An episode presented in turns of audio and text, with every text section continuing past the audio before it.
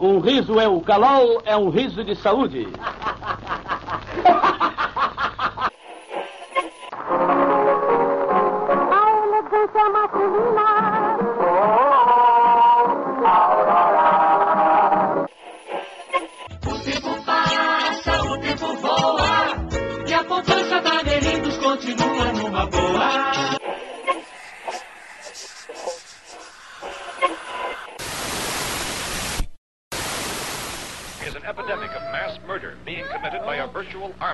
Unidentified assassins.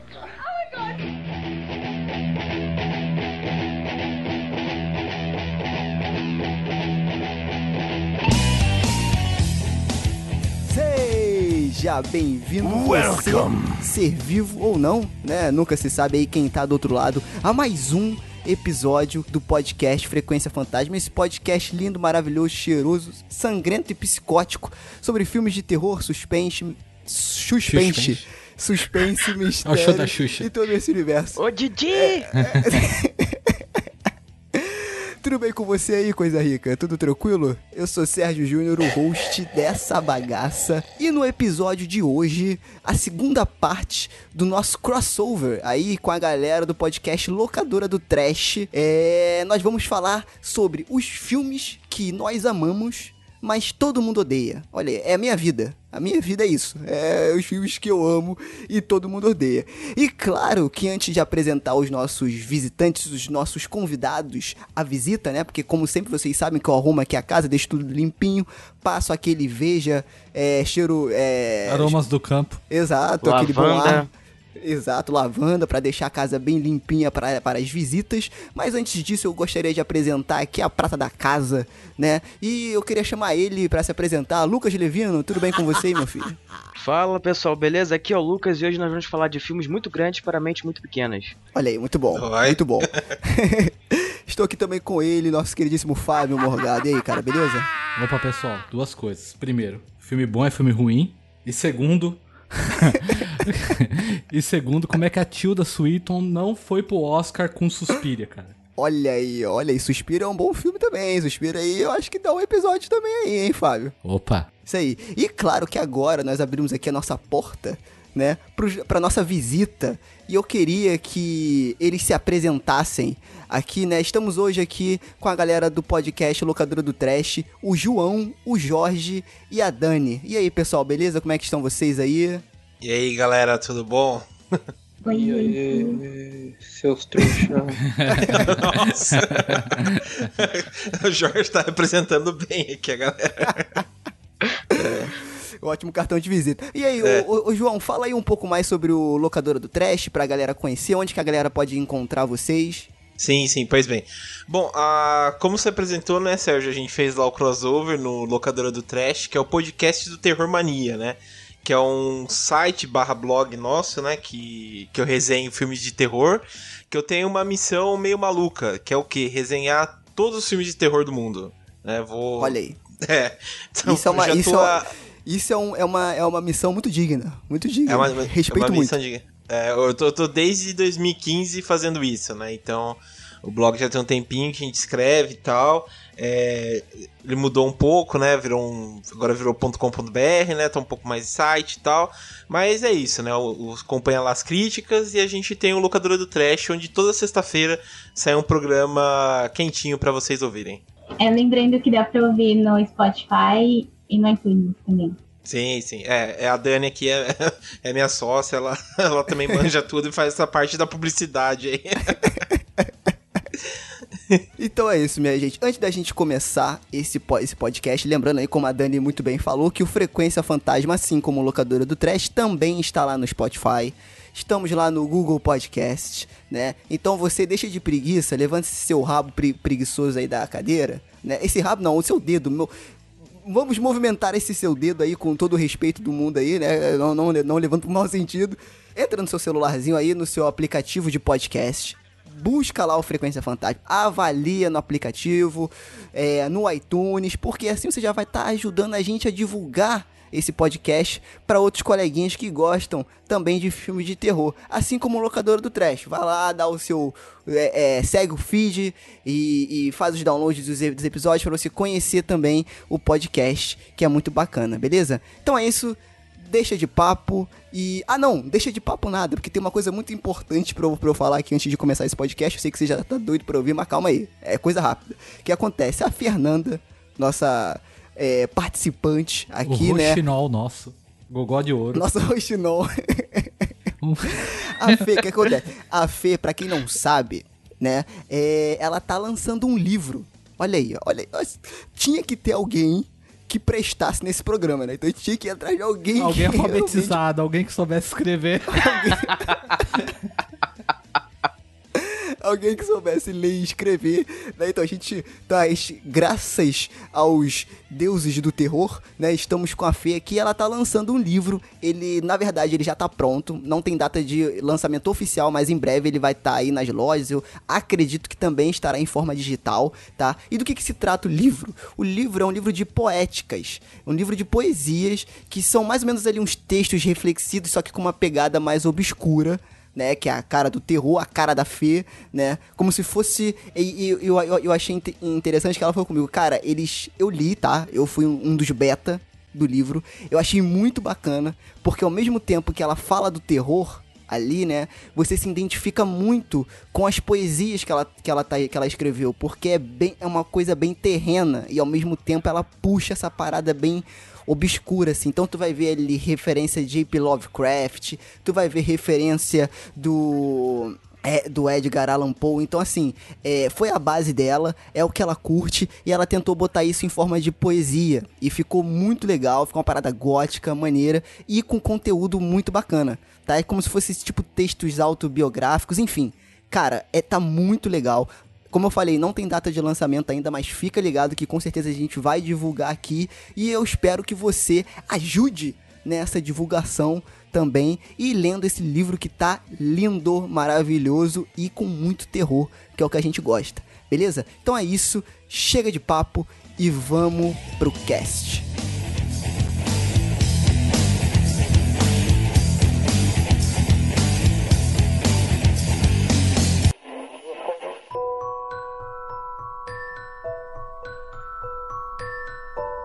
Então, Sérgio, é, antes de começar, eu queria só fazer um disclaimer aqui do, do tema desse episódio. Vamos lá. É, é um é, são filmes que todo mundo gosta, menos a gente, apenas no escopo do- da galera que realmente curte terror, ou isso abrange pra galera que curte ter- Não, é- terror é o assim, contrário, de vez em Lucas. quando e É o tal? contrário. É ao contrário, Lucas. Filmes O que, que que a gente gosta e Como todos é que é? odeiam. Como é que é? E como é que O diz? Como é que se diz? É aquele- aqueles filmes que todo mundo fala mal, acha ruim e tal, só que a gente ama e acha o máximo. Exatamente. E como eu Isso, falei isso. lá no início, é a minha vida. Porque todo filme que eu amo, ninguém gosta, acha merda. Não sei porquê. Então, mas, então, mas assim, é, é, tem uma diferença de quando você é muito fã de terror e você não gosta de um filme, do que quando você só vê o terror de vez em quando e tal com a galera, não é muito fã, mas assiste ali por, por curiosidade e tal. E assim, é um pouco diferente, porque, por exemplo, é, alguns filmes que a gente vai falar aqui, a- o grande público não gostou, mas quem é fã de terror, muito fã de terror, adorou, entendeu? Então tem uma diferenciação aí que eu acho interessante de começar a discutir. E qual é a, a, a, a coisa, a diferença? Não, não, não entendi. Por exemplo, vamos lá, posso, vou- posso começar puxando o filme então? Então vai, puxa, começa. Vou começar puxando um filme que acho que já, já foi falado por vários podcasts assim nesse sentido, que é A Bruxa de 2015. Olha aí. Que é- o grande público, no geral, não gostou, mas quem é muito fã de terror gostou. Porque o filme É. é um pouco mais lento, ele trabalha uma coisa assim um pouco mais cadenciada, entendeu? Ele dá assim seu um ritmo assim que exige um pouco mais do, do, do espectador. E ele não segue assim esse, esse ritmo que tem os filmes de hoje em dia, estilo James Wan e companhia, que são filmes assim mais rápido, com roteiros mais ágeis que vão direto ali à cena de terror e tal. É, ele não ouviu a, a primeira parte, né? do- Exatamente. Não, eu, eu ouvi, eu ouvi, eu ouvi. Justamente por isso que eu tô puxando esse filme. É. Ah, tipo, sei lá, eu. Às vezes até eu vou conversar com uma galera, sofro preconceito por isso, porque eu, tipo, eu sou muito fã de terror e tal, né? Mas eu achei a, a bruxa um saco, sabe? Filme Uhum. muito chato, cara, sabe? E eu acho que tem coisas muito melhores, sabe? Até eu tava ouvindo o crossover da primeira parte, né? Que o Sérgio é, participou, ia, ia comentar um outro, outro filme que também estreou na época, que era o, o, o Boneco do Mal, lá, o. Você sabe, o, o boneco O Chuck? da mulher lá do Walking Dead. Não, aquele da Netflix? Não, é, é, acho que é, que, que é aquela mina do Walking Maria Dead João, tu tá lá. de sacanagem também, cara. Pô, achei mil vezes melhor que, o, que a bruxa. Olha aí, olha aí, já é um ponto. Cara, ó, o, o Shinji, piloto, que comentou lá no nosso Facebook, ele falou a, me- a me- a mesma coisa, ele falou da bruxa, né? E o Wes Barros também, que comentou lá no nosso Facebook, ele. Ele até botou assim, por incrível que pareça e por mais bizarro que pareça, também eu ia falar da bruxa, né? Ou, ou seja, foi isso que o Lucas falou. A galera que curte terror geralmente gostou, né? A grande parte, ou não sei, ou alguma parte, gostou muito do filme, né? E pra galera normal, né? Normal que eu Normal. falo assim, massa, né? Cara, eu soube de relatos de pessoas que saíram do, do cinema, sabe? No meio do filme, porque acharam o filme um pé no saco aí, como o João. Então, é, assim, isso é, isso é até. Isso é tranquilo de se discutir no sentido de que é, filmes assim dividem opiniões com relação a grandes fãs de terror. Entendeu? Então a bruxa pode ser um, um- um caso desse tipo, divide opiniões. A grande maioria, assim, geralmente quem gostou é muito fã de terror. E a maior parte que não gosta é, assiste esporadicamente. Mas também divide opinião entre quem é muito fã e quem não é, entendeu? Às vezes, ah, esse filme tá sendo muito superestimado e a galera tá exagerando demais, não é, não é tão assim, entendeu? Isso aí é de- debatido. Mas, no geral, o que eu vejo foi que a galera que não, não acompanha muito o terror não gostou, teve um pé atrás com, com o filme. Mas é, é engraçado ter esse, esse fenômeno. Mas enfim, você gostou? Eu? Você, é. Então, cara, eu gostei porque justamente é, a gente tava vindo de uma época ali que os filmes do, do, do James Wan estavam saindo um atrás do outro. Aquele ritmo de filme tava, tava sendo explorado, assim, a- tava sendo torcido até a última gota, né? E, e era o que a gente tava mais vendo. Muitos filmes que estavam vindo nessa mesma onda, com esse tipo de ritmo e tal. Então, ver um filme que bota um- o pé um pouco atrás, se dá o tempo, traz uma mensagem um pouco mais reflexiva, é, é diferente, entendeu? É legal pra você quebrar esse clima. Eu acho interessante, eu, eu, sou, eu, eu acho interessante você é, aproveitar diversos estilos do, do terror. Um terror mais é, contido, que não, que não é tão expositivo e tal. Mas também aquele filme que não tem, que não tem medo de se mostrar, que, que, que tem sangue, ossos e tal. Eu acho que acho que dá pra equilibrar muito bem o gosto nesse sentido. Olha aí, ó, a bruxa então pra abrir já esse episódio falando que provavelmente também a gente vai gravar um episódio sobre a, a bruxa, né? Não sei quando, mas a gente vai gravar. Um dia a gente grava, né? Aguenta aí, dona Clotilde. É. quais, quais filmes aí? Quais filmes mais? Posso já descartar meu zap aqui? Eu não sei jogar Então vai. truco. Eu ia ficar quieto, eu ia pegar outro filme, mas eu já vou jogar- logo jogar meu zap. Um filme que eu adoro e que eu, eu vi todo mundo falando mal é um filme chamado Bubba Hotep, do nosso queridíssimo Ah. Bruce Campbell. Hum, olha aí, ó. Eu não sei porque eu nunca vi esse É filme. de 2002 e o filme é sensacional, cara. Pra quem curte, principalmente o trabalho do Bruce Campbell, ali ele tá impagável. E o filme todo mundo fala mal, cara, só porque é um filme trash, velho. Eu acho sacanagem. A história do filme, a sinopse dele é assim: o Bruce Campbell é o Elvis Presley, que na década de 70. Calma lá que tem mais. Já é ótimo aí. Calma, vai, vai piorar. Ele tava fazendo um show na década de 70 e ele caiu do palco e quebrou a bacia. Aí ele não podia mais rebolar, tá ligado? Aí ele fingiu Nossa a morte Senhora. pra, pra ir pra um. viver isolado. Aí ele ficou velho e foi pra um asilo. Chegou no asilo, ele encontra um senhor de idade, da mesma idade dele, negro, que é o John Kennedy, que não foi assassinado. A CIA, Nossa. a CIA levou ele e trocou a cor da pele dele e ele tava no asilo com o Elvis.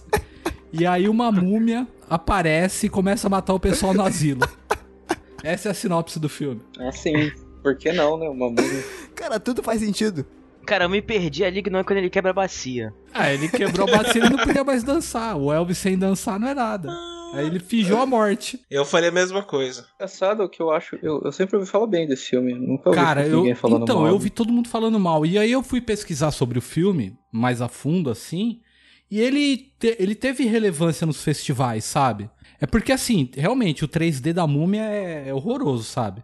Puta, era mais fácil colocar um cara enfaixado lá com, com atadura do que ter feito 3D. Tipo o Chapolin, né? É, é. Tipo o Chapolin o do Chapolin é, muito, do- é, o do Chapolin é muito melhor, cara. A múmia do Chapolin é 10 vezes melhor. Só que, putz, cara, o Bruce Campbell como Elvis tá impagável, cara. Tá impagável. Ele ficou muito bom, cara. Sabe, o filme é legal, a história te prende, sabe? De você ver a interação do, do Bruce Campbell, porque ele passa o filme com o andador e o John F. Kennedy de cadeira de roda, sabe? Tentando enfrentar uma múmia, velho. Então é sensacional, velho. Já tá na minha lista. Minha também, vou baixar já. Então, aqui, ó. Então, então, então vamos lá, que isso aqui já vai dar uma boa discussão pro, pra esse podcast aqui. Então, nós estamos com os representantes oficiais, especialistas, olha aí, ó. em filmes trash aqui nesta bagaça. E eu quero saber de vocês, né, João, Jorge, Dani, por que que o filme trash ele sofre desse negócio de ah, todo filme trash é ruim, né? Não pra todo mundo, né? Pro grande público. Ah, esse filme é muito trash. Por que que trash virou sinônimo de ruim? E aí eu sei que tem um embasamento histórico por conta disso, mas eu quero saber de vocês o porquê que vocês gostam tanto desse estilo de filme. E também o Fábio e o Lucas aí, se quiserem falar também. Ah, não querendo ser grossa, sei lá. Mas eu acho que tem muita gente burra. Não querendo ser grossa, mas olha, vão se fuder vocês aí. Não, é que assim, a gente que, que já tá imerso assim, nesse universo e tal, a gente consegue entender a proposta do filme. Tipo, mesmo que a gente não, não goste, a gente consegue entender. Só que tem gente que às vezes vê um filme que é trash e não, não entende. Tipo, não entende a piada, sabe? E eu Mas- acho que. Mas é tem isso vários que- tipos de filme trash, né? Não É, é, é só isso o filme que é ruim torna- com propósito. É. Eu vou dar um exemplo até de, de um filme que eu tinha colocado na lista, que foi esse filme que a Netflix lançou recentemente, que foi aquele Velvet Buzzle. É, que, tipo, tem muita gente. Eu vi muitos comentários, assim, gente falando que o filme era ruim, que não entendeu porque os atores tentaram fazer, isso aqui lá. Porque não estava entendendo que o filme, na verdade, era uma, uma sátira, não era um filme sério. Hum, interessante isso aí. Esse filme eu não vi ainda, tá na minha lista pra eu poder assistir. Queria muito assistir. É, então, ele, ele, ele tem muita. Ele não é aquele humor que você entende de primeira, não é aquela coisa escrachada, explicada. É uma, uma coisa muito sutil, assim. Mas dá pra entender que é uma sátira de tudo. Principalmente da arte, cinema, etc. Sim, eu, eu vejo esse filme é, muito como daqueles que fizeram Fargo, os irmãos lá. Esqueci o nome deles. Os irmãos Coen. É isso. É, é, eu acho ele muito essa pegada, sabe? Esse, esse estilo de humor meio negro, sabe? Puxado pra um, pra um canto mais sátiro, sabe? Eu acho bem bacana isso daí. Sim, eu achei o filme genial. Mas eu fui uma das poucas pessoas, pelo visto. Por exemplo, eu vejo assim por mim, tá ligado? Eu, eu gosto muito de filme trash, né? Não é à toa que, que o nome do, do podcast é esse, né? Do meu lá, locadora do trash. Fica a dica. Mas o. É. ah, tipo, eu gosto assim porque ele sai fora do comum, sabe? Eu, eu gosto de filmes que exploram esse negócio que não é comum. É. Tipo, sei lá, eu, eu gosto muito, por exemplo, dos filmes da Troma, certo? Clássicos. E tem um. Ah, é muito bom, tipo, Vingador Tóxico e tal, né? E tem um filme da Troma, por exemplo, que é a, a Noite da, das Galinhas Vivas. É, Sim.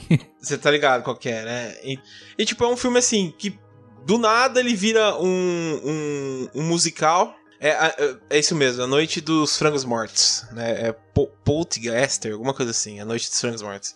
Então, tipo, ele é um filme do nada, ele começa como um filme de zumbi que se passa dentro de uma. Tipo, de um fast food que vende é, frango e tal. E daí do nada ele é um musical, daí tem uma guerra de, de, de diarreia e cenas de gore e tal, sabe? Tipo, sabe, é uma coisa assim que sai fora muito do comum, que é uma coisa que, você, sei lá, você nunca ia ver passar numa Netflix ou numa, numa, sei lá, num cinema, nunca vai ser indicado pro Oscar, mas é simplesmente genial, sabe? E isso que tá a, a pegada, sabe? Porque o pessoal leva muito a sério, falando, não, terror tem que ser uma coisa que assusta, é uma coisa que não sei o que, tem que ter aquela genialidade, e fala, não, cara, é uma coisa para se divertir, sabe? Pra, pra, pra, pra zoar.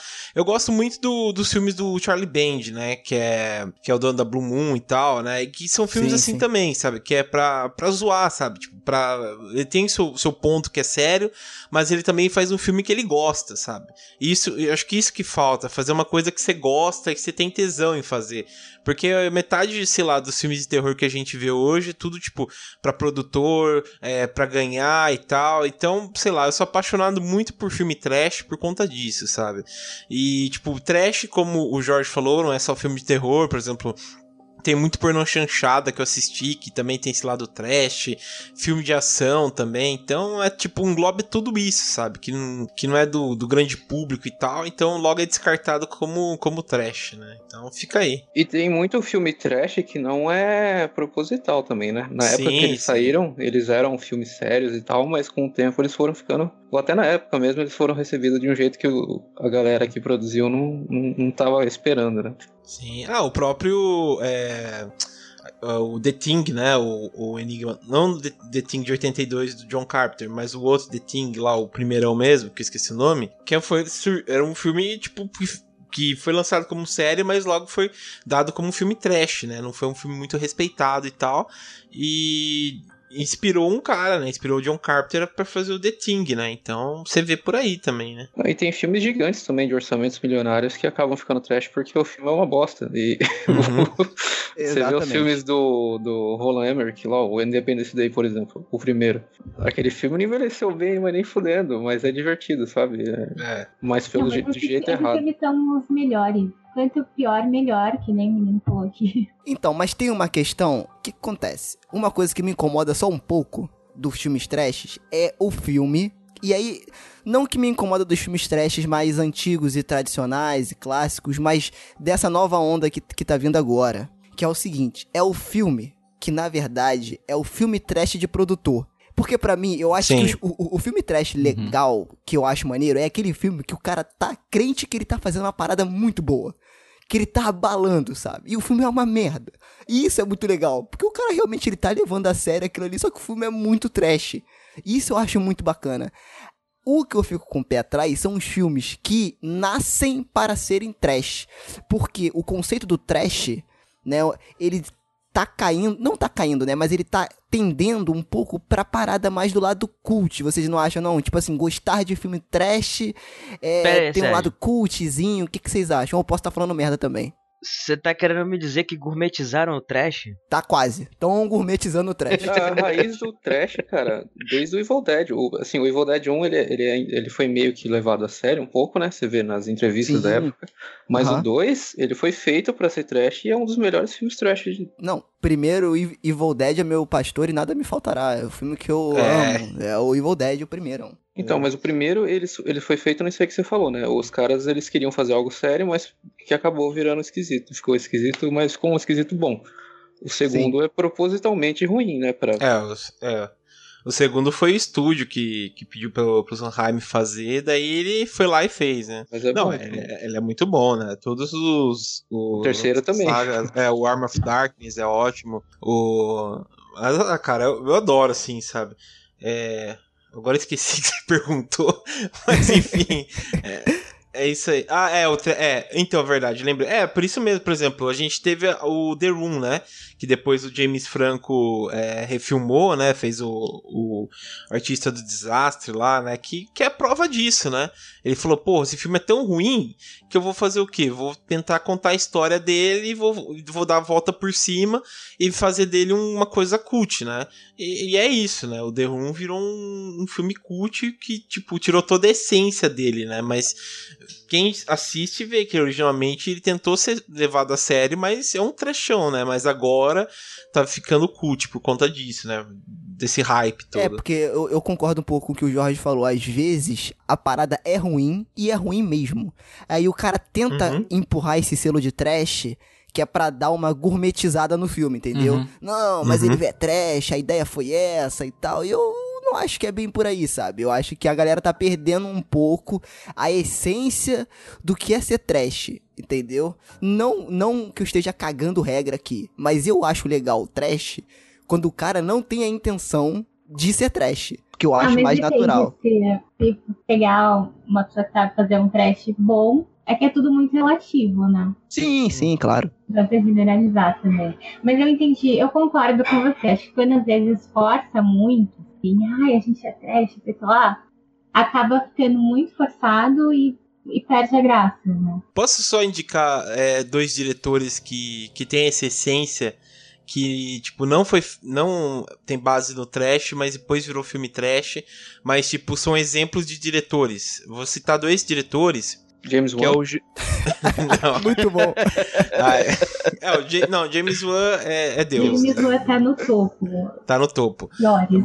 Não, não, é o Jesus Franco, o primeiro diretor, que ele fez vários filmes voltados para tipo pro erotismo misturado com o com o, com o cinema de terror e tal, e tem essa essência do trash, né? E você percebe que não foi feito para o trash, mas virou uma coisa assim, tipo, tão boa que sabe, englobou tudo, sabe? Não sei se deu pra entender. Mas enfim, é o Jesus Franco e um outro também que, tipo, até hoje as pessoas, é, a gente deve muito a ele, principalmente pra quem gosta de cinema de gore e tal, que é o Her Herschel Gordon Lewis, né?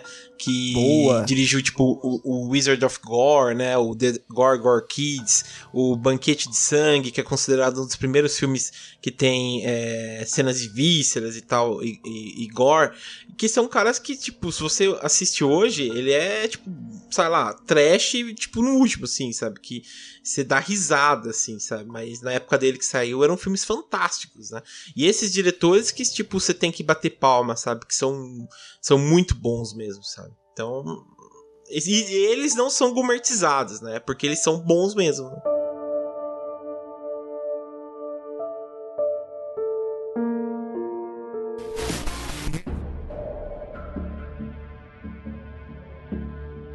Agora eu quero me libertar aqui nesse podcast. Eu pensei nesse podcast só pra falar desse filme que eu sofro preconceito no Frequência Fantasma. Eu sou hostilizado fortemente por conta de amar esse filme, ter o Blu-ray desse filme e adorar esse filme de paixão. São, Olha. na, na verdade são três, mas eu vou falar desse que é o principal. Não. Ah, O o filme pior, que eu pior. adoro e todo mundo odeia, o Fábio já sabe, é o clássico não reconhecido Olha lá, De- ai meu coração. 13 Fantasmas, Ai. de 2001. esse filme é um clássico não reconhecido. Esse filme é muito bom, eu amo esse filme, eu já vi esse um, mil- um milhão de vezes, cara. E, cara, esse filme é muito bom. Ô, ô, Sérgio, quem é que tá te hostilizando aí, cara? Que eu não tô Eu, sabendo. eu, eu, Vou falar eu, com essa eu, pessoa. eu, eu, eu levanto a Pronto. mão aqui, eu tô Ô, hostilizando Fábio, sim. como assim? Esse filme aí é. Como assim, Ah, Fábio? esse filme é, é o Scooby-Doo sem o Que Scooby-Doo. isso, cara? velho. Esse... esse filme é sensacional, cara. Como Não, assim? Esse filme. Sensacional é uma palavra forte. Não, esse filme é sensacional. Olha, no mesmo filme, ele, ele consegue botar o salsicha do, do Scooby-Doo, o Monk, caçando o fantasma. Ó, os fantasmas, cara, tem background. Ele tem a história deles ali, entendeu? Eles exploram um pouco a história dos fantasmas. Por exemplo, coisa que a freira, que teve duas horas de filme aí, não conseguiu fazer. Os caras fizeram ali nos 13 Eita. fantasmas. Ah, mas a freira Entendeu? é James Wan, né, velho? James Wan é. Olha- aquilo, aí, né? olha aí, João. Ai, meu Deus do céu. Então, Eita. então, Não, mas na feira não- o James Wan não dirigiu, não. Se ele tivesse dirigido, tinha sido muito pior. Pô, ai, os Boa, caras estão jogando boa. pedra em mim agora, não é possível. O James Wan tava lá, show me the money, show me the money. Não, ele dirigiu algumas cenas assim. Ele não é o diretor do filme, mas ele dirigiu algumas cenas assim. Ele participou bastante da produção do filme. Ele deve ter, ele deve ter que- dirigido isso- aquela parte final porcaria lá da- do boneco de Olinda, da freira lá, velho. Gente, esse filme é perfeito, velho. É um clássico que daqui a um tempo vão falar, pô. é uma perfeita ah, com bosta. certeza. Não, vão falar, nossa, esse filme é muito bom. Eu Não sei como não percebi na época. Daí vocês vão me ouvir e falar, nossa, o João tinha Aham. razão mesmo. Esse filme é Temperei muito minha salada com esse vinho. Falando. Cara, o que acontece? Ó, 13. Olha, eu quero voltar no, no 13 Fantasma. Por quê? Primeiro, aquela parada dos la- do labirinto dentro da casa. Aquilo ali é genial. Soltando os fantasmas, criando aquela sensação de claustrofobia. Esse filme é. Gente, Não, esse cara, filme cara, cara, é cara. maravilhoso, A- cara. assiste Esse Enterrado filme é muito Vivo. bom. Enterrado Ele é Vivo, muito divertido. ele tem um labirinto muito melhor, cara. Sabe? Esse filme Não, beleza. Mas o cara não tá. O cara não tá preso. no Enterrado Vivo? É. Sim. Mas ele tá falando de labirinto, então, Então- é um- ele cria um labirinto dentro da casa. É? Se labirinto por labirinto, eu sou mais o Enterrado Vivo. Eu tô, eu tô tentando bater no Sérgio, deixa eu bater no Sérgio. Segura ele, por favor, pra me Cara, bater. cara, mas esse filme tem um lance muito maneiro. Que é. Tô falando dos, do 13, dos 13 fantasmas. Que é tipo quando eles vão. Ele, quando eles vão começar a descobrir, né? Um pouco mais do passado Isso, do cara. lugar e do- dos fantasmas. Isso. E aí dá aquele, aí dá aquele flash, é tipo, mostra como era no- alguma coisa ali do passado. Cara, eu acho aquilo ali muito foda. Tipo, é, é muito bizarro, mas ao mesmo tempo é macabro e legal ao mesmo tempo. Eu não sei explicar. Eu, cara, eu achei isso muito foda no 13 filme. fantasmas, eu costumo resumir, tipo assim, é, eu gosto da série, tá? É, porém, eu acho que 13 fantasmas é um episódio bem feito de Supernatural. Aí eu concordo. Porque Supernatural é uma porcaria, velho. Aí eu Que concordo com você. isso. Aí eu não concordo contigo, Sérgio. Sérgio, você tentou melhorar o negócio e não deu certo. aí, aí, aí, Sérgio, aí eu não posso te defender mais, Não, cara. então, porra. é porque é aquele caso naquele velho. lugar. A, a história parece meio maluca, não faz sentido, mas é divertido. É divertido. Tá aí, ó. Su- Supernatural é uma outra série, cara, que eu não acompanho mais, mas acompanhei muito já também. Entendeu? E. Ah, foi, o- foi o filme que lançou a moda do Ray-Ban. Cara, mas assim, ó, 13, 13 Fantasmas, pra quem não viu, você que tá me ouvindo e não assistiu ainda esse filme, por favor, corra atrás. Tem no YouTube aí pra você comprar o filme também. Tá baratinho, 3, 3, acho que é R$3,99 o filme. Então, ó, vale a pena você assistir, porque é um masterpiece do terror. Que em breve, daqui a uns anos, vai ser reconhecido como um cult, como um clássico. Scooby-Doo Fantasmas, fazia tem. isso na Uhum. década de 50, velho. Ah, cara, mas você, você me entendeu, você me entendeu. Aproveitando o gancho aqui, ó, teve uma outra, algumas indicações dos nossos ouvintes. Opa. né, eles botaram lá no Facebook. Não, como, por rapidinho, exemplo, a- rapidinho. Agradecer fala os aí. ouvintes aí de ter participado, né, cara? Cara, que com certeza, muito obrigado mais mais porque. Exa- isso tá é muito fazendo a maneiro diferença. porque- Exatamente. No último episódio a gente deu uma furada, né? Porque, enfim, imprevistos, né? Mas nesse episódio estamos aqui, trouxemos a sua voz, ouvinte. Olha aí, ó. Olha aí. É, pra poder falar aqui neste podcast da bagaça. Então, por exemplo, a Luíse Costa Peçanha botou o fi- filme que ela odeia, que ela ama e todo mundo odeia, é o Lobisomem de 2010. Eu nem passei perto desse filme. Entendeu? Pra não. Né? Eu gostei, Pô, é né? muito bom esse filme. Obrigado, cara. obrigado. Aí, Eu tá gostei, vendo? cara. Pô, aí sim, aí sim. Aí você vê que você tá rodeado de pessoas boas, cara. Aí esse filme aí, eu acho que ele saiu na época errada. Se ele tivesse saído mais recentemente, ele seria bem recebido. Pode crer. Pode crer. Ele tem umas cenas de gore bem, bem, bem, ah, assim, pra um nível acima do, do, do tipo de filme que ele é, tá ligado? De alto orçamento, elenco gigante, famoso. Eu acho que eles tinham que ter preparado melhor o terreno pra um filme de lobisomem, sabe? Pra lançar um filme de lobisomem. Lançou muito na época Crepúsculo. Então, mas vocês acham que funciona ainda? Lobisomem, vampiro, claro. essas coisas assim? Claro! Ô! Se bem feito, né? Porra. Sim, qualquer coisa bem feita funciona. É. Ótimo argumento. é assim que funciona o mundo, né? Mas eu acho que precisa vir algum filme que seja tão, tão forte quanto Crepúsculo pra tirar essa imagem. Eu acho que ainda tá muito forte isso. Pelo menos pro grande público, assim. Então, eu não sei. Alguma coisa que dê uma. Alguma coisa, algum filme que dê uma sobrevida pro gênero, sabe? Então, eu não sei, a, a Universal, ela tá segurando muito os monstros dela, sabe? Não digo fazer remake, mas sei lá, faz um upgrade, relança em É, se remasterizado. coisa nova. Ah, Não, mas eles posso- tentaram fazer o universo deles lá e foi uma bosta, É. que, que cancelou no primeiro filme. foi cancelado. É. Posso, é, tipo, vou dar um mini spoiler aqui que vai ser o programa de amanhã do Locadora do Trash, que é de vampiros, né? Que vocês falaram aí, ah, se, sei lá, que bom, se bem feito e tal, né? Que você perguntou aí. É, no caso, por exemplo, a gente tem, tirando um pouco do cinema de, de Hollywood, né?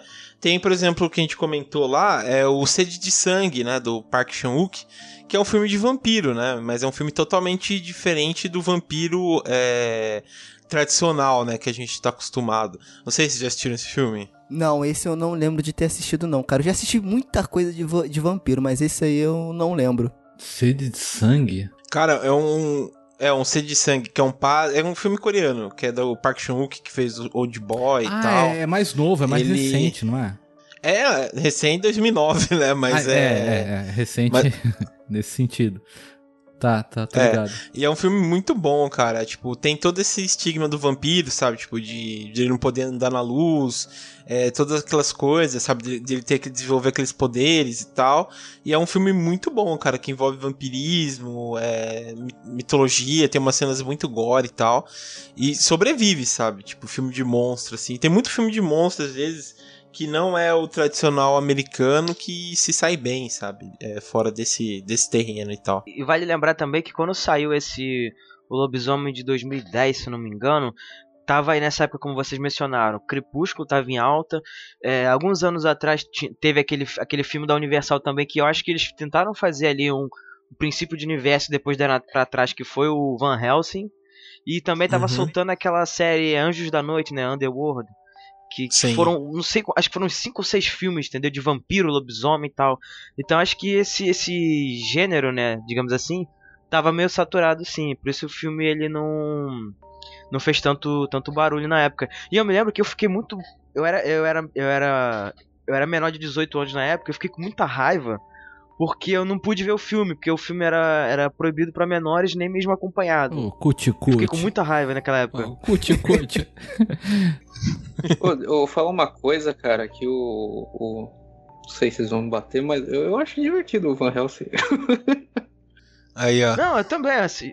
Foi um dos filmes que eu mais vi na minha vida. Não, divertido. Mas assim, Mas eu, eu acho que assim, eles tinham que retomar aquela pegada mais vitoriana mesmo dos filmes, sabe? Aquela coisa mais. não, total. eu total. acho, eu acho que eles tinham que fazer o seguinte, que pra mim, o que, que acontece? Aí é uma opinião minha, eu não sei se vocês compartilham dessa opinião. Monstro, pra mim, o que que acontece? Quando saiu o Crepúsculo, qual foi a onda? É legal ser vampiro, porque você vai pegar as menininhas. É legal ser lobisomem, porque você vai pegar... Não, cara, não é, é uma merda. É uma merda você ter a maldição do lobisomem, é uma merda você ser vampiro, é uma merda porque o nome é monstro. Entendeu? O nome é monstro. É uma merda você ter essa, essa, essa maldição. Então eu acho que os filmes tinham que. Por quê? O lance do monstro é sempre o humano que vira monstro, né? O humanoide. É essa, esse conflito, sabe? Eu acho que se isso bem trabalhado. Pode fazer um filme legal. Eu acho que pode sair uma parada legal. Ou então, se quer fazer uma parada mais divertida, uma parada sem compromisso, cara, mete o pé logo no, no monstro, sabe? Libera o monstro mesmo. Fala que. Joga na cara, não é um monstro. Vai aterrorizar a cidade. Vai aterrorizar quem seja que. Porque assim, eu acho que a galera hoje em dia, ele tá, mu tá muito em cima do muro. Ou você é um pouco de terror, mas tem um pouco de não sei o que. Tem... Não, cara. Tenta fazer uma parada totalmente voltada pra uma coisa, entendeu? E vai de cabeça. Se se joga. Se joga e vê o que dá, cara. Um outro filme aqui sugerido lá no nosso Instagram pelo Pen Fox foi O Apóstolo, da Netflix. Vocês chegaram a assistir esse filme? Eu gostei. Pô, tá na minha lista. Tá na minha lista. Não assisti ainda. Eu gostei. Tu gostou, cara? Eu vi também. Esse filme não é ruim, não, É, cara. eu também não Então. entendi. Eu não achei ruim, não. Achei ok. Ele é uma, uma releitura daquele Wickerman do da década de 70, que depois o Nicolas Cage fez, ó, o, o Homem de Palha. Ah, o. É, o Christopher Lee fez o original Isso. e tal. É uma releitura desse filme. Ai, que foda. Vou procurar. É, pra Esse filme é eu muito- achei interessante. Esse filme é muito bom, cara.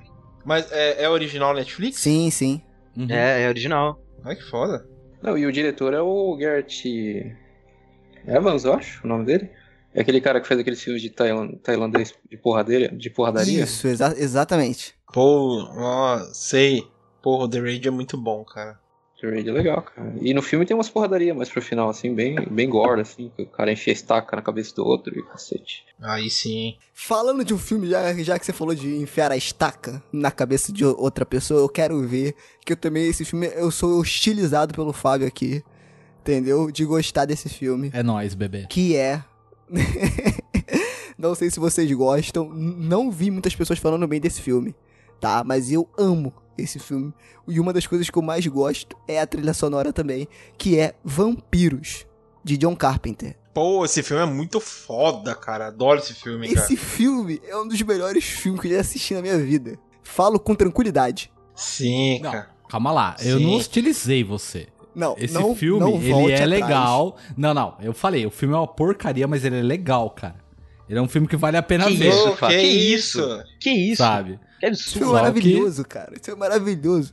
É muito bom, cara. Tem umas das melhores cenas de morte de vampiros. Não, aquela primeira cena. a- Toda essa primeira sequência que eles estão olhando pra casa. É muito western de, de vampiro.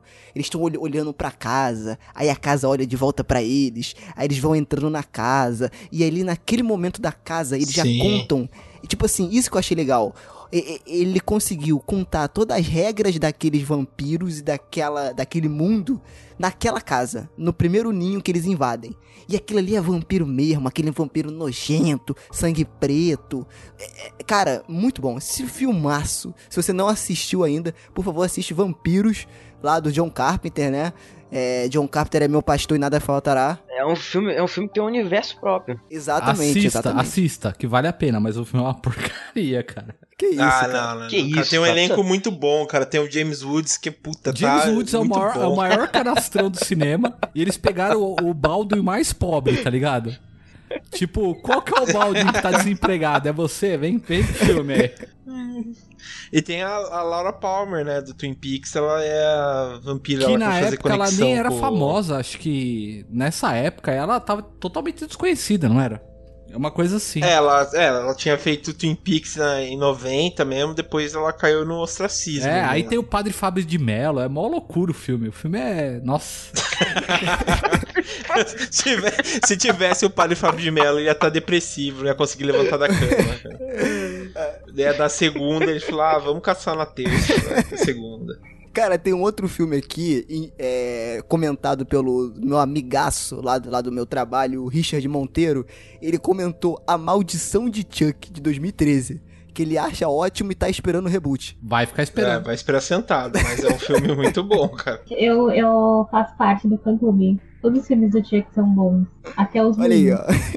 É isso, Dani. Aqui ninguém vai julgar ninguém. Aqui nós estamos abertos, aqui é a nossa terapia.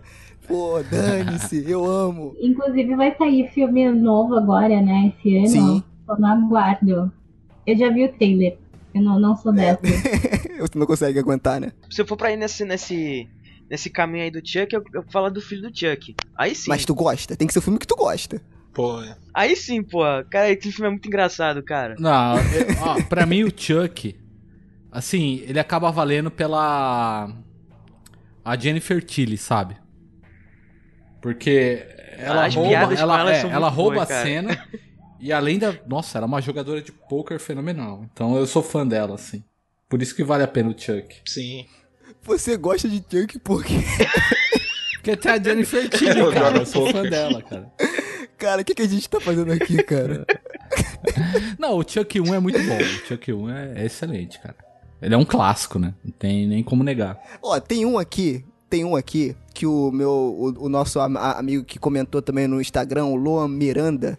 Ele comentou 13 fantasmas, olha Ah, aí, ó. ah. Porque é um Aê! clássico não reconhecido, como eu já avisei. E outro que é questionável, calma, se segurem na, na cadeira.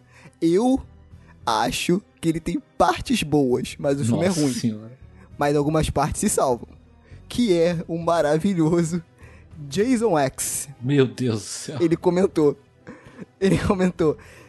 13 Fantasmas e Jason X. Eu me divirto muito vendo esses filmes. Cara, Cara, assim. é, O que, que vocês acham? Pô, Aquela cena da, da, da, da, da morte do nitrogênio é maneira. Vai falar que não é maneira. É maneira, pô. Cara, assim, Jason X, ele tem. Ele é muito. Assim, ele tem uma das melhores. Tem algumas mortes memoráveis, né? Que é aquela cena lá Sim. da, do acampamento, lá do começo, que ele pega o casal lá e bate com o saco. Isso é Ah, maravilhoso, cara. Muito bom. A morte do nitrogênio líquido e tal. Só que, sei lá, você vê que é só isso o filme, né? Mas aí você pergunta, mas João, o filme do Jason é só isso. Daí eu falo, não é. Sabe por quê? No Jason, sexta-feira, parte 8, que ele vai pra Nova York, tem tudo isso e muito mais, e é um filme muito bom, cara. Mas um filme Não, não é excelente, bom, cara. Pô, como não? Como não? Naquele ambiente futurista, entendeu? É demais esse filme. Ah, Boa, Dani. Assim, eles acertaram na pegada dos, dos filmes do Jason, que é as mortes, cara. Sabe? É entregar boas mortes. É. Entendeu? E É. ele, ele pode matar em qualquer lugar, entendeu? É esse o conceito. Ele pode estar na Terra, pode estar no espaço, no presente, no futuro. Ele é o Jason. É, é, então, exatamente isso, assim, porque se você pegar a franquia mesmo, for querer explorar o Jason, ele acabou no 4, que é aquela parte final lá, que ele teria que ter morrido, sabe?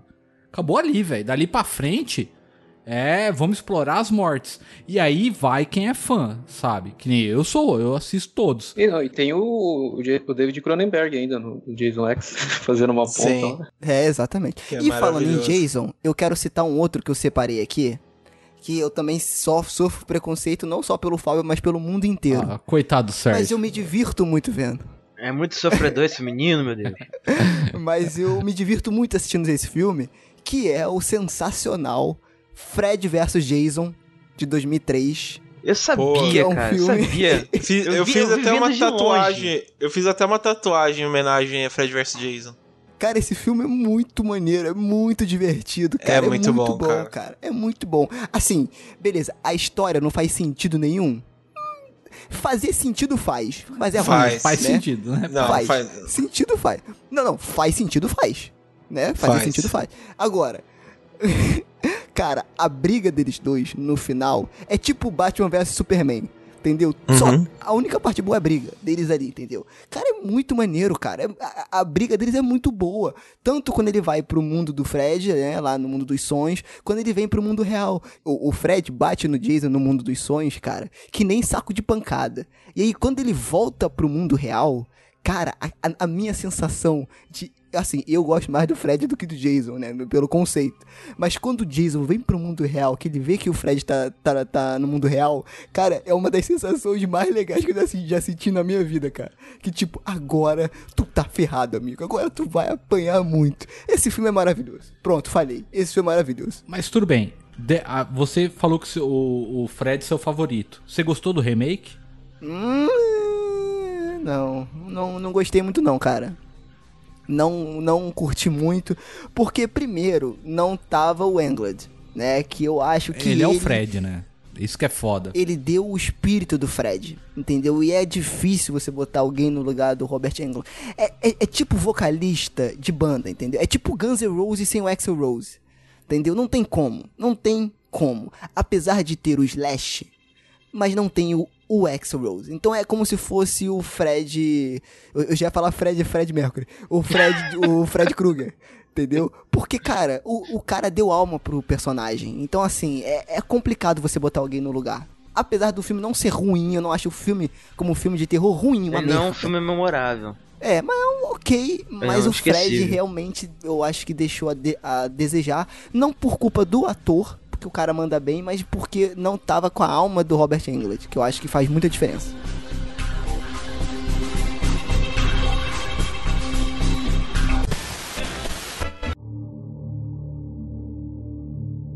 E aí, vocês têm mais algum filme que vocês queiram indicar aí, que vocês amam e todo mundo odeia? Posso falar é, dois filminhos rápidos aqui? Claro, fica Rapidinho, rapidinho.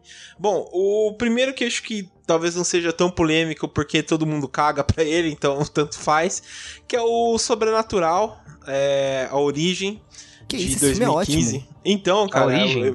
é a Origem de 2015. Ah, não, é o 2. É o 3. É o. Aí, aí tu já pegou pesado. que conta o começo, né, de como a, a, a Annelise, lá, a Anneli, ela ela começa a Elise, né, perdão, Elise. Ela começa a, a, a, tipo a ir pro lado sobrenatural, né, Pra ajudar as pessoas e tal, que ele, ela encontra com, com os dois lá, né, que que vão ajudar ela a, a capturar fantasmas e tal, né, que é mais trabalhado no primeiro e no segundo filme. E conta a história do começo, né? De como ela conseguiu esses poderes e como ela desenvolveu essa, essa agência, sei lá, sobrenatural, né? Eu adoro esse filme, acho um filme muito bom, cara, que completa muito bem essa, essa saga do sobrenatural, né? É, e o outro aqui que talvez gere uma polêmica, porque pra mim foi um dos melhores filmes do ano passado, que é A Freira, né? Ave Maria. Meu Deus do céu. Eu achei a feira sensacional, cara. Sensacional. Eu, eu assisti, fui assistir eu, minha namorada e minha cunhada, né? Minha cunhada tem 13 anos ela saiu, sei lá, mais suave do que eu, sabe? Eu saí cagado do filme, porque eu achei assim, eu entrei numas piras, eu tenho umas piras às vezes de tipo, de achar que eu tô vivendo tipo uma ilusão, tá ligado? Tipo, sei lá, eu tô conversando com vocês, mas vai acontecer alguma coisa, eu tô dentro de um prédio sozinho, imaginando que eu tô conversando, tá ligado? Então ele explora muito bem esse, esse, esse medo, sabe? De quase uma pré-esquizofrenia, alguma coisa assim. E eu achei, tipo, muito foda, né? Fora que ele, tipo, presta homenagem a Lúcio Fulci, né? E também a, a outros filmes, sei lá, de terror dos anos 70, né? Tipo, tem um filme de terror bem desconhecido, que é um, também um dos primeiros filmes do Jeff Goldblum, que é A Sentinela dos Amaldiçoados, que eu acho que é de 75, 76, sei lá. Mas é um filme muito bom, cara, que basicamente é quase a mesma trama da Freira. E, sei lá, cara, pra mim acho que foi um dos melhores filmes do, do ano passado e talvez da década, cara. Nossa Meu senhora, velho. Onde você, onde você conseguiu? Eita! Não, eu vou ter que assistir o esse filme umas 15 vezes pra tentar achar o que você achou no filme, cara. Porque, olha. A única coisa que eu consegui Cara, achar nesse filme, que a sensação que ele me deu foi embrulhamento no estômago, cara. Mais nada, O cara. Fábio ficou revoltado, cara. Esse filme é... Não, não. cara, não, cara. Não, não, não. Eu quero achar mesmo o que você falou. Você falou do, do fute, eu falei, como? Hã? Onde? Não, cara, tem, tipo, toda uma profundidade por trás, cara. Nossa. É sério, é que vocês- entram muito no, assim, mas, mas vocês ó, Polêmica. Não, sério, cara, não, mas... Não, assista, assista um filme. Gente, é o seguinte, não, não adianta argumentar, porque o João, ele é advogado do James Wan. Eu acho que o James Wan, como eu falei lá no Locadora do Trash, quando a gente gravou lá, foi o seguinte: eu acho que ele é um cara inteligente. Ele cria ótimos conceitos de filmes, ótimos conceitos que assustam, de terror, de suspense. Só que ele é um cara também voltado pra negócios, você percebe isso. Então o cara fez os, jo- o- os Jogos Mortais, ele dirigiu, né? é, deu um apoio ali ativo no roteiro. A- a- apesar de quem assina o roteiro não é ele, né? Mas ele ajudou muito no roteiro. E a partir daí, ele é o produtor executivo. O que, que é o produtor executivo? É aquele cara que fala, vai lá, vai lá, vai lá, vai lá, vai lá, vai lá. Fala, fala, fala, fala. Entendeu? É o cara que bate no ombro e fala, vai lá, vai lá, vai lá, vai lá, vai lá. Então, tipo assim, Ele é esperto. Ele, Ele é faz, esperto, o, ele, fa- ele faz o filme dele. O filme que ele queria fazer dá certo. Dá, não, não, não. Deixa eu, deixa eu explicar. Dá certo o filme porque ele fez o filme, ele tinha controle sobre a produção e ele sabe como o Hollywood funciona. Ele fala assim: agora que esse filme deu certo, esses caras vão querer fazer a franquia, universo compartilhado e tal. Então eu simplesmente vazo e deixo, me fico como produtor executivo ou como não sei o que, entendeu? Porque ele sabe como é que funciona o Hollywood. Então ele fala assim: olha, pra não manchar meu nome, os caras vão fazer milhões de filmes desse, desse primeiro que eu já criei. Então, pra não manchar meu nome, deixa os caras fazerem. Eu ganho meu dinheiro aqui de boa. E os caras fazem o filme que eles querem fazer. O filme que eu queria fazer eu já fiz, entendeu? Eu acho Posso, que ele tá só- certo. posso só, Acho que- posso acho só tá levantar certo. uma, uma questão aqui? Ah, claro. Então, vocês falaram assim, ah, ele é só produtor executivo e tal, então não se envolve, sei lá. Hoje, tipo, se eu for, for ver, por exemplo, o Wes Craven, o cara se envolveu, por exemplo, em vários Cuidado, filmes do, da hora do... falar. O Sérgio, o Sérgio, olha, pesadelo. o Sérgio é beat total, hein? Não, sim. Agora a gente mexeu no vespeiro. Não, eu também gosto do Wes Craven, cara. Eu gosto muito do Wes Craven. Mas, por exemplo, o cara, é, depois da Hora do Pesadelo, ele se envolveu também na produção, outros em roteiro e tal, né? No Pânico também ele fez isso. Depois você tem, sei lá, você tem o Sean Conigan, né? Do Sexta-feira 13 também, que ele fez isso. Ele é, depois foi envolvendo na produção. A próprio, até o próprio que a gente comentou, o Cl- Cliver Barker, depois que ele dirigiu o primeiro Hellraiser, depois ele foi envolvendo em produção, foi fazendo outras coisas e tal. E aí, não vejo ninguém reclamando dele, não. Ninguém metendo pau no- nesses caras aí. Por que só no James Wan aí, ó? é o seguinte, eu concordo um pouco com cada um. Eu acho que o James Wan, a... De novo, falando do James Wan, Chegou panos quentes. é, a A gente, a parada gente tem que que ter polêmica aqui, que o pessoal gosta de polêmica. Exato. Eu, eu acho que a parada que diferencia ele, eu, eu acho que eu já falei isso antes, é o seguinte: o James Wan consegue sim fazer bons filmes de terror e ao mesmo tempo populares. Querendo ou não, o terror começou a ficar mais popular. Né, de uns tempos pra cá, por conta das produções do, do James Wan. E a gente tem que aceitar isso, você gostando dos filmes ou não. Entendeu? Então isso é um mérito dele, que é difícil, ainda mais em tempos como hoje. Que tudo a gente tem que ter muito cuidado e panos quentes pra se falar. E aí você fala de filme de terror que tem assombração, violência e não sei o que lá. E o cara conseguir popularizar isso é um feito, cara. Não é qualquer um. Tentaram e não conseguiram. Beleza. E a outra coisa é a seguinte, Fábio, você tem que aceitar que o James Wan é um divisor de águas. Ele é e acabou, não tem jeito. O cara é, principalmente por gênero Jamais, de terror. jamais. Entendeu? Você gostando jamais. ou não. Não, peraí, o, o James Wan pode ser um divisor de águas, mas o Michael Bay também é. E aí? Sim, também, Ah, também é. Também é. divisor Agora divisor você de água vai de privada, só se for. Não, mas a gente não tá falando de qualidade aqui. Eu entendo que essa parte financeira e o, o cara manjar de marketing e como se vender e tal é importante, mas não adianta se o cara só tem ideia bosta. Se ser popular não quer dizer que ele é bom. Não, a gente Sim, pode falar sim, dos. A gente tava falando dos filmes do Crepúsculo, cara. É. Os filmes do Crepúsculo fizeram bastante dinheiro e eles são uma bosta. Não, mas eu ainda acho. Aí eu- é opinião mesmo, entendeu? Mas eu tô com o João que eu acho que os filmes. Eu não acho que, que nem o João fala que o cara é um gênio. Mas eu acho que os filmes dele são bons, cara. São bons sim. E que popularizaram, sabe? Pô, não tem jeito. Fala, Po- fala dois diretores aí que fez 2 bilhões de fi- na bilheteria. Ah, mas bilhete... se você Pô, for João, medir mas aí até- bilheteria, até cara, aí- não conta, cara. Bilheteria é foda, é. Ah, fala isso pro acionista, então.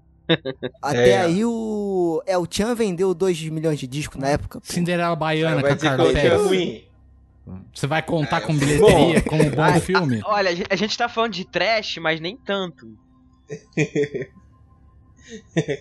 que mais? Tem mais filmes aí? Vocês têm algum Eu filme? vou falar de um, eu não falei nenhum até agora. Claro. Opa. Solta aí. Ele não é muito bom, mas o, o que eu adoro nele, e eu defendo pra caralho, é o visual dele, tanto que ele ganhou um Oscar na época. Mas é realmente ele é um dos mais fracos do diretor. Mas é, é divertido, cara. Eu, eu- tipo, na época eu gostava mais, hoje em dia eu não sei, eu tenho que rever ele. Mas eu sei que ele não é muito bom, que é o Homem Sem Sombra, do Paul Verhoeven. Ô, esse filme é legal, Ah, cara. Kevin Cara, esse filme é bom, cara. Com, com, Esse com- filme é bom, pô. É, se você pegar a crítica, né, ele não tem nota boa em nenhum lugar, né? E tem muita gente falando mal dele na época e tal, mas o conceito dele é bem legal, cara. Ele atualiza a ideia do homem invisível pra uma parada mais real, né? Do... Todo mundo reclama muito, por exemplo, o final, o final do filme é bem, bem zoado mesmo. Mas eu não sou daquelas pessoas que, tipo, ah, o filme tem que se valer pelo final. Não, pra mim o final pode ser uma merda, mas se a, se a jornada foi boa, beleza. E é o caso desse filme. Eu acho ele um bom filme de terror, assim, porque ele começa como um filme de ficção científica, mas quando você descobre como é que o Michael Bay, oxe, Porra, se o Michael Bay Tem tivesse es- nesse filme tem seria explo- ótimo. Esse filme tem explosão também. Tem. conforme você vai explorando a, ele- o filme vai explorando a personalidade do protagonista, né, que é o Kevin Bacon, você vendo que ele é uma péssima pessoa, ele é um estuprador do caralho e, e você deixar esse cara invisível é a pior ideia. Não, mas isso, isso é o massa da- do plot do filme. Não, não, então, isso é muito É? bom, eu acho legal. Eu só acho zoado que o filme ele acaba do jeito mais tradicional de tudo, de todos, né? Que tipo, o, o, o mocinho acaba com a mocinha e o, e o cara morre e ele, ele ainda morre do jeito mais clichê de todos, que ele cai num, num buraco pegando fogo. Parece filme da É. Disney. Posso contar Mas assim, o visual desse filme, cara, só falando do, do visual, Aham. é impressionante, cara. Não, não tem nada parecido com essa porra até hoje, porque tiveram que reconstruir um, um corpo humano totalmente digital, né? E, tipo, por Foi, camada. foi. Foi uma, foi uma revolução É, na eu época. fui, de- fui assistir no, fine- no cinema esse filme e eu lembro que, putz, marcou muito, principalmente a época do. Acho que foi a cena do gorila, sabe? Que eles ejetam. a- Essa Isso. cena é muito Cara, boa, cara. eu achei o filme. Esse, esse eu acho um puta de um filmaço, porque assim, eles souberam utilizar a tecnologia e ao mesmo tempo dar um significado pra ideia de. de. de super-herói, de superpoder. E aí, o que você vai fazer quando você tiver superpoder? Você vai ser bonzinho mesmo ou você vai É um, fazer. su- é- um super vilão, Então, mas aí é que tá. Você vai ser um cara legal ou você vai fazer aquilo que te dá na cabeça porque ninguém pode te parar, sabe?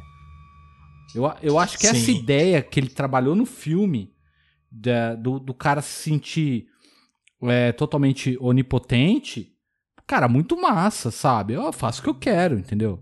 Ninguém vai me parar. E a- além do fato do cara ser inteligente antes dele se tornar invisível, né? Ele já era meio megalomaníaco. Eu acho, esse- eu acho esse filme um puta de um filmaço, velho. Total, ele vai perdendo, a- ele vai perdendo a nacionalidade, Sim. né? Tem Ah, é. também uma, uma parada que eu acho muito louca é o. A trilha sonora, a trilha sonora é muito boa. Não sei se vocês já ouviram. Hum. É do mesmo Cara, mesma eu não coisa lembro muito do, bem. Do, do primeiro Alien. Esqueci o nome dele, gente. Esse cara é famoso. Vocês não lembram não o nome dele? É, Jerry Goldsmith? Isso, esse cara. Esse cara é muito bom. A trilha sonora é incrível. Ela é um pouco parecida com aquele outro filme do Paul Verhoeven, que é o, eu acho que é Instinto Selvagem. Ah, sim, com a Sharon Stone, sei. Sim, então, ele tem algum, algumas partes que é bem parecido, mas isso você pode dizer de qualquer compositor, né? O John Williams repete muito, o Danny Elfman também. Uhum. Um, se você lembrou aí, eu ia contar que é que, tipo, tem uma. Eu assisti esse filme quando saiu no VHS e tal, né? Eu tinha uns, uns 12, 13 anos quando saiu. E, tipo, é. Assisti, tipo, assim, no, no, na capa, ou. Não fala que é um filme de terror, né? Um filme. É um filme de ficção e thriller, né? Eu tava assistindo com, com os meus pais, cara, esse filme. Daí tem aquela cena, cara, que, tipo, ele fica invisível. E que você já vê que, tipo assim, que ele não é uma boa. Tipo, que ele já tem uns probleminhas que ele fica vendo a, a, a vizinha lá tomando banho, né? Ele, ele fica é, invisível. Daí, quando ele fica invisível, que a mulher tá dormindo, que ele pega os peitos da mulher, começa, sei lá, acho que lamber, pegar, não sei o que. E meus pais da sala, cara. Acho que foi uma das piores experiências que eu já tive na vida, cara. Puta que pariu. Não, mas, não, ainda bem que eles cortaram a cena do estupro, porque aquela vizinha que ele que ele fica observando ela, ele estupra ela. E eles, ainda bem que eles tiraram, que é meio esquisito. É. É de mau gosto um pouco. É, eu o acho que making off desse filme eu recomendo bastante também pra quem, quem gosta, ou mesmo pra quem não gosta do filme, mas é para quem gosta de, de, ver como que é feito, né? Uhum. Porque eles tiveram que filmar todas as cenas duas vezes e foi um inferno. Eu fico imaginando, como, imagina que, que bosta. Você tem que refilmar a parada. Ainda bem que eles tinham até aquela tecnologia daquela câmera que refaz os movimentos, né? Você programa ela para fazer um. Tipo, acompanhar o personagem e ela faz isso automaticamente, não precisa de ninguém, né? Depois eles faziam a cena, só que sem o Kevin Bacon. Hum. Meu Deus do céu. É Entendi. uma loucura, cara. É, e, e trazendo outro, outro, outro filme ainda na pegada de, de, ficção científica, tem um filme que eu não sei se a galera assistiu, acho que é um filme que passou assim muito batido, que foi um filme de 2009 que é o Splice, a nova espécie. Vocês assistiram? Sim. Esse filme é muito bom. Sim, esquisito. Cara, eu vi muita gente que falando mal desse filme, que não gostou e tal. Cara, eu achei esse filme, assim, né, na época que eu assisti, cara, quando esse filme terminou, eu me senti, sabe, saca, sujo, é, é perturbado, saca? Eita. Que o filme, ele tem uma, uma, uma vibe tão, tão, assim, é, neurótica, tão, assim, pra baixo, que, porra, você, aquele final do filme, você termina mal. Eu achei isso muito foda nesse filme. É, cara, esse filme eu vi, não senti isso tudo aí não. Mas eu achei legal, cara. Eu achei o filme legal, mas eu, mas eu senti que teve muitas críticas em cima dele também. É, é, é, porque ele é bem diferentão, assim, o estilo dele também, o visual dele é meio esquisito. É, no último filme que eu tinha colocado na minha lista, que é aquele filme Ruber, do Pneu Assassino. Ai, animal, ah. animal, animal. Agora sim. Um bom filme. Um bom filme. filme. Outro filme também que eu acho que ele entra naquela linha que eu citei primeiro, que ele é meio incompreendido, porque se você não pegar o espírito da coisa, você ficou mais de uma hora vendo um pneu rodando, né? Mas tem toda uma, uma sátira por trás, especialmente do filme de terror. E eu achei genial. Eu amo esse filme. Eu acho ele muito inteligente. Ele é muito bom. Ele navega por, pelos clichês de terror, sabe? E ao mesmo tempo o protagonista é um pneu, cara. Sabe? É muito bom esse filme. É muito bom. Cara, eu já ouvi falar, mas eu nunca parei para ver. Agora vocês falando aqui me deu vontade de assistir. É, é, um, é praticamente um pneu assassino.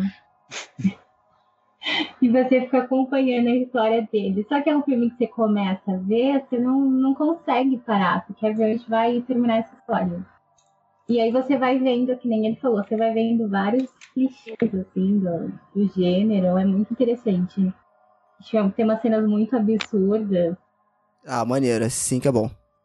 Eu queria puxar um em homenagem à galera aí que tá participando hoje, que curte um Opa. trash, que é o Basket Case, cara. É, que é, é o filme que na época dele foi totalmente, tipo, ele demorou quase. O diretor acho que demorou uns quatro uns quase uns quatro anos para terminar o filme, porque não tinha autorização para filmar em Nova York. E Nova York é caro para filmar, né? Então ele tipo filmava no final de semana. Daí tem umas cenas que é do nada e e, e sabe, ele começa a filmar e do nada acaba, depois pula pra outra coisa, sabe? E é muito bom, cara. Eu adoro muito. O primeiro e o segundo também é muito bom. Ele tem, é uma trilogia, na verdade, mas é muito bom, cara.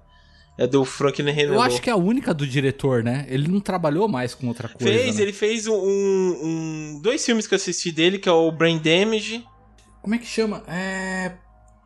Bad Biology. Frank Hooker. Lembrei. Ah, o Bad Biology, é o É. Bad Biology também é dele, é muito bom.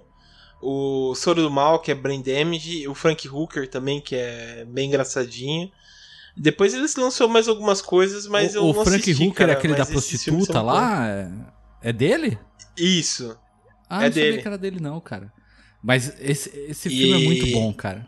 É muito bom, cara. É bom, cara. Eu posso só indicar um último também, diretor, que esse aqui tinha que falar, porque é um filme que é um que tem a essência do trash dentro dele. Mas é trash Claro, a vida inteira, vontade. cara.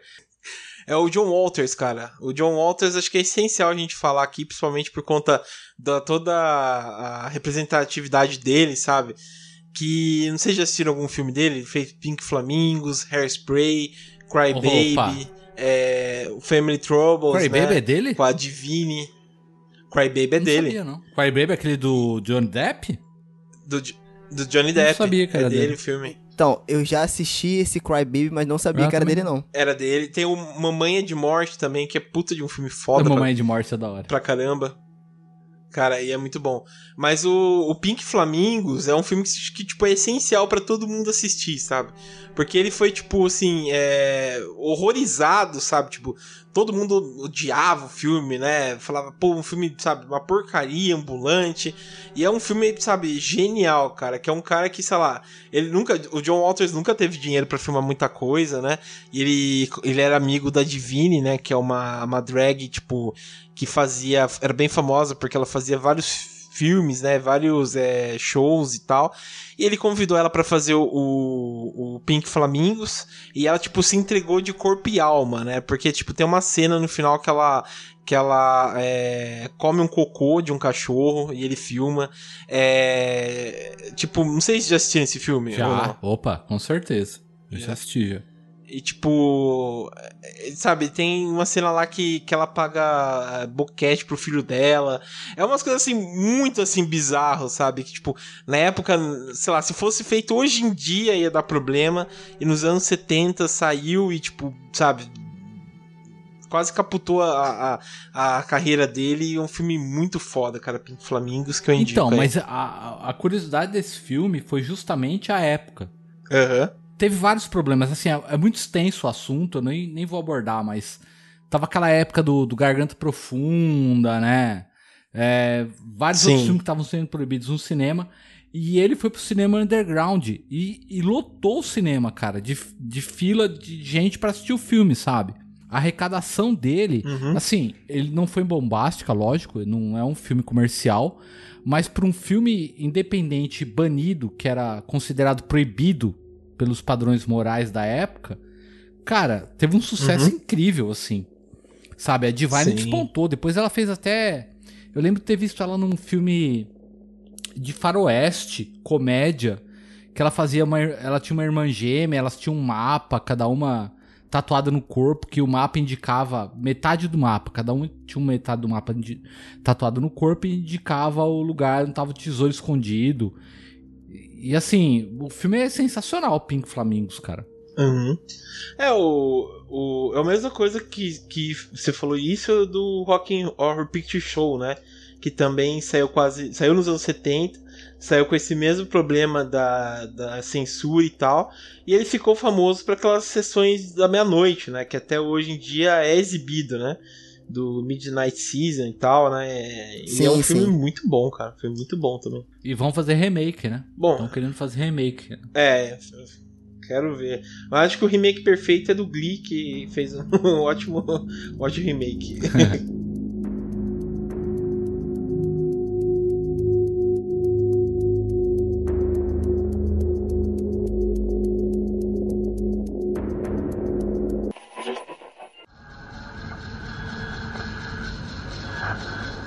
Então é isso, meus amigos. Quero agradecer aí a galera do podcast Locadora do Trash, né, pela participação, várias indicações de filmes aí pra você que tá ouvindo.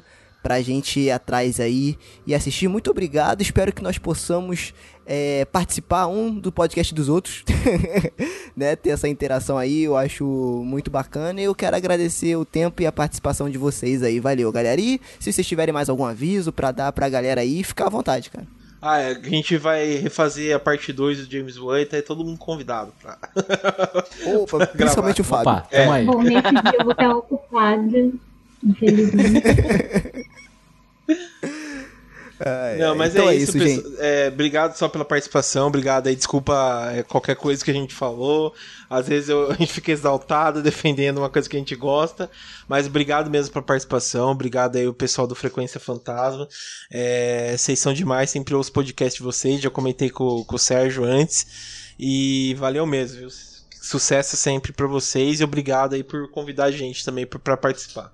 E ouçam o nosso podcast no Spotify e no iTunes. É, isso é verdade. Esqueci de falar isso de novo e a Dani lembrou. E eu, e eu e a Dani a gente tem que se desculpar porque a gente não, não tem culpa do, do João ter mau gosto pra filme. ah, é isso. É, a gente tenta, mas vocês viram que é difícil. Ah, muito bom, gente. Então é isso, valeu. Valeu mais uma vez, galera do Locadora do Trash. E até a próxima.